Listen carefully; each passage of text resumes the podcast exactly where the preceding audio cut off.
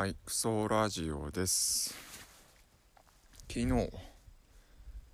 何ヶ月ぶりだ、配信をしました。まあ、シュウさんのおかげというか、うん、まあ、うん、ずっと溜まってて、100ぐらいと思ったんですけど、えー今見ると、収録してあったのは223個でした。なんでもうこれ。ね。なんか思いつくのは外注とか。うん誰かやってくんないかなとか思いますけど。うんまあお蔵入りかな。普通に考えると。うんなんかまた仕事だといいかなっていう思いもあって。えーなんか売り出そうかなとも思うんですけどその、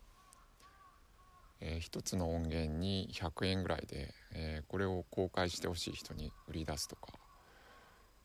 とかも考えたことあるんですけどね。うん、昨日昨日、えー、週の話すラジオの週さんに対して、えー生きてるだけでいいはずっていうタイトルでえー喋、ったんですけどまあほぼ、えー最初が言い訳パートだったんで、えー現在の状況となぜ、えー配信できなかったっていう話うんやばいやつに聞かれて、えーやばい、えーポッドキャストの神みたいな人に聞かれてみたいな話をしましたけどなんでその、えーちょっとそのコアの部分が薄いかなと思いまして、えー重ねて喋ってみようかなと思うんですけどまあうんちょっと話し声が聞こえてくる。ここね、えー山の中結構ね 400m ぐらいになるんじゃないかな、まあ約 400m ぐらいのところ杉林の中なんですけど、えー結構お家が近くです。近くて、えーちょっとね生活音とか聞こえるんですよね。あの犬の鳴き声だったりというか屋根が見えてるんですけど。だからまあうん。なんか人気もわかるしえーまあ何かお話しされてるなーっていうのもちょっとなんとなくわかるっていう雰囲気のとこでえー喋、っています。まああのーそう、えー週の話すラジオの去年5月配信のえー、栗原ラジオに押されて、えークソみたいな話んクソみたいな話を放つか。で、えーまあ何回も周さんが言ってるかな。あ周さんっていう方は、えーもうなるべくお金を使わない使わない暮らしをされている方で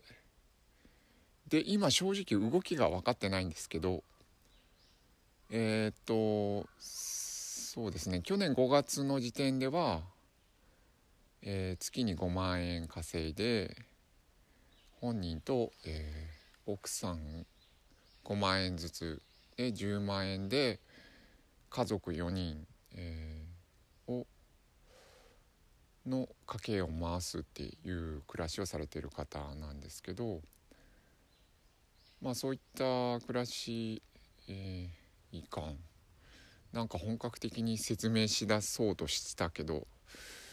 多分無理だと思うから途中で引き返します。えーまあ生きているだけでいいはずっていうのをうんまあなんていうかな思想的な部分ではあ周さんが言われてる橋爪慶吾さんに影響されたそうなんですけど、影響というかの言葉なんか橋爪さんの違う橋坂爪さんですね。はい、えー、生きているだけでいいはずなんだけどまあ人間の悩みっていうのはその生きるか死ぬかっていう部分ではなくて、うん、日々暮らしの悩みっていうのはあの違う悩みですよね。えー、次元の違うことで悩んでいてでもこんがらがっちゃって、えー、結果的に自分で命を絶つとかいうこともありうるありうるっていうのがまあ人間なんですけど、まあ、そこに立ち返ると生きているだけでいいはず。まあこれ言い方まあうん。言い方っていうかかん、うん、感感覚？そうだね。なんかあなんかまあうん。細かなロジックうん学問の話じゃないんで学問や宗教の話じゃないんで多分感覚をまあ周さん感覚を話してるしうん感覚ですけどね。ほんまに。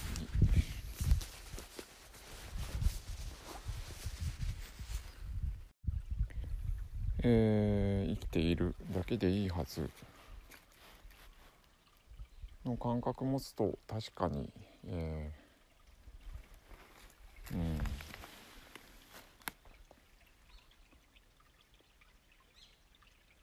悩まなくていいってわけじゃないですけどね。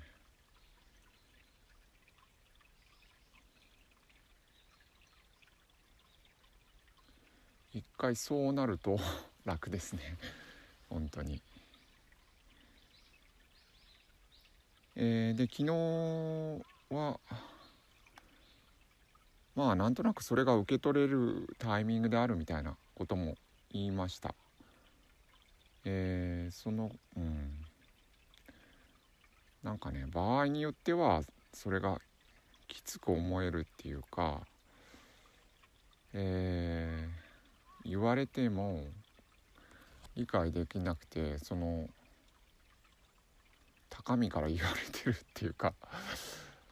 ことを受け取られかねないとかも思ったんですけどあの先週だったかな。3日間ぐらい、えー、これから僕の自身の話をするんですけど3日間ぐらいあの結構シビアな話が続いて別々の相手で、えー、別々の別々の関係、のつながりのない話なんですけどうん。まあ一つはあの地元の鹿かな。地元の、えー、消防団で、えー、なんか自分の役回り的にちょっとこの役をしなすしなきゃいけないっていうか、まあ、責任ある立場になってねみたいな話ともう一つは、えー、まあ、自分が責任者として、うん、その、まあ、有力者というかの方とお話をする場面とでもう一つは仕事絡みでうん場合によってはその交渉決裂でうん仕事を蹴るというかあうん仕事を蹴って蹴ったら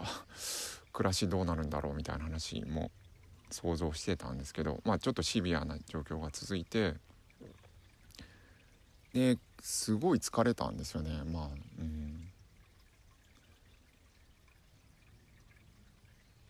そうすごい疲れた。まあまあうん。緊張してたから疲れたんだろうぐらいな話なんですけどなんかちょっと気づいてなんか3日間一人ぼっちだったなっていうのを気づいて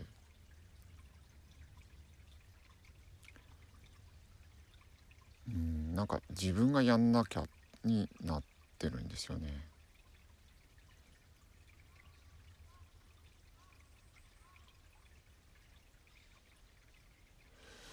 これ一人ぼっちってどう言ったらいいかな。さらにですねそのうん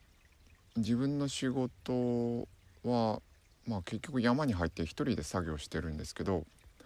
その時も一人になってるんですよね。なんかねうん一人の時も一人じゃないバージョンと一人ぼっちモードのと、うん、バージョンとモード混ぜた。一人ぼっうんそうぼっちになるんですよね。一人の時もぼっちじゃない時があって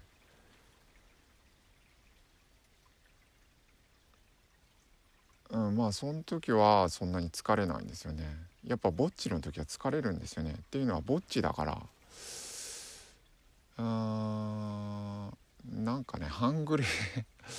いろいろ言葉を混ぜ混ぜてるけどあのいじけるというかそういじけもあるよね。一人にさせといてさせといてっていうとほんと子供の意識だな。まあ子供の意識もあると思うんですけど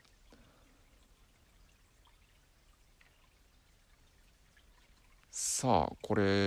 うんまとまる気配がないんだけどまあその一人ぼっちの自分は一人ぼっちだって思うとまあ人の話聞けない、うん、人の話も聞けないし周りの状況がどんどん見えなくなるんですよね。その時はまあその時であれば多分周さんの生きてるだけでいいはずっていう言葉も入ってこなかっただだろうなと思って。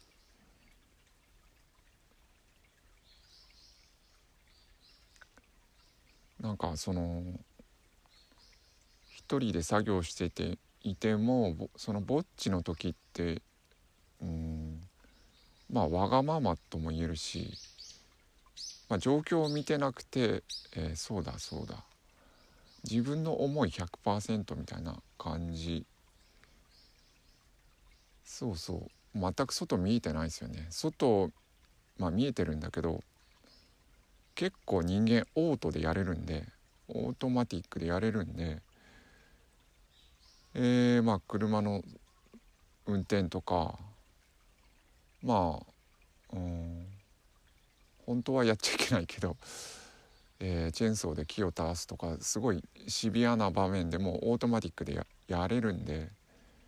やれるんですよねぼっちでも。まあ、うん、スマホの操作とかすごい代表的というか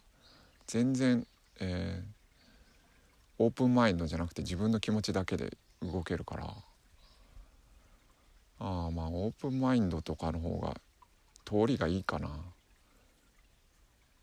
うんまあマインドフルっていう言葉もあるけどマインドフルの逆なんだったっけな？マインドオフ、うん、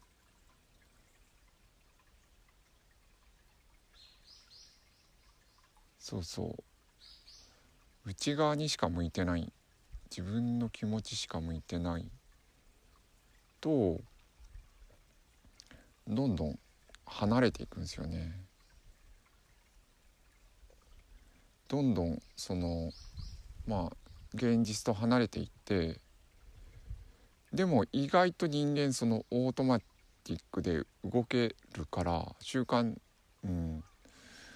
動けちゃうんですよね。それが怖いんだけどまあそれで事故ったりもするしひどく疲れたりもするんですけどうん。見てないからね。いや見てるんですけど見てるし触ってるし聞いてるんだけどうん。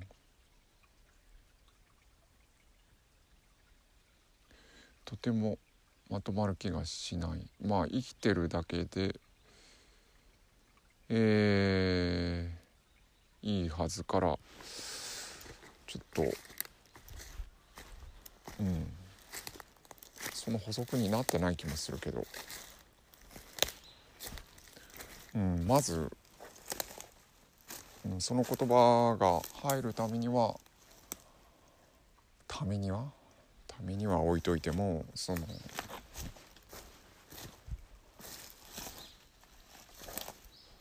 うん一人ぼっちじゃない。一人ぼっちから抜け出す必要があるなと思いました。これ言えてるかな？わかんないですけど。えー、っとですね。ちょっと先ほどから移動しまして。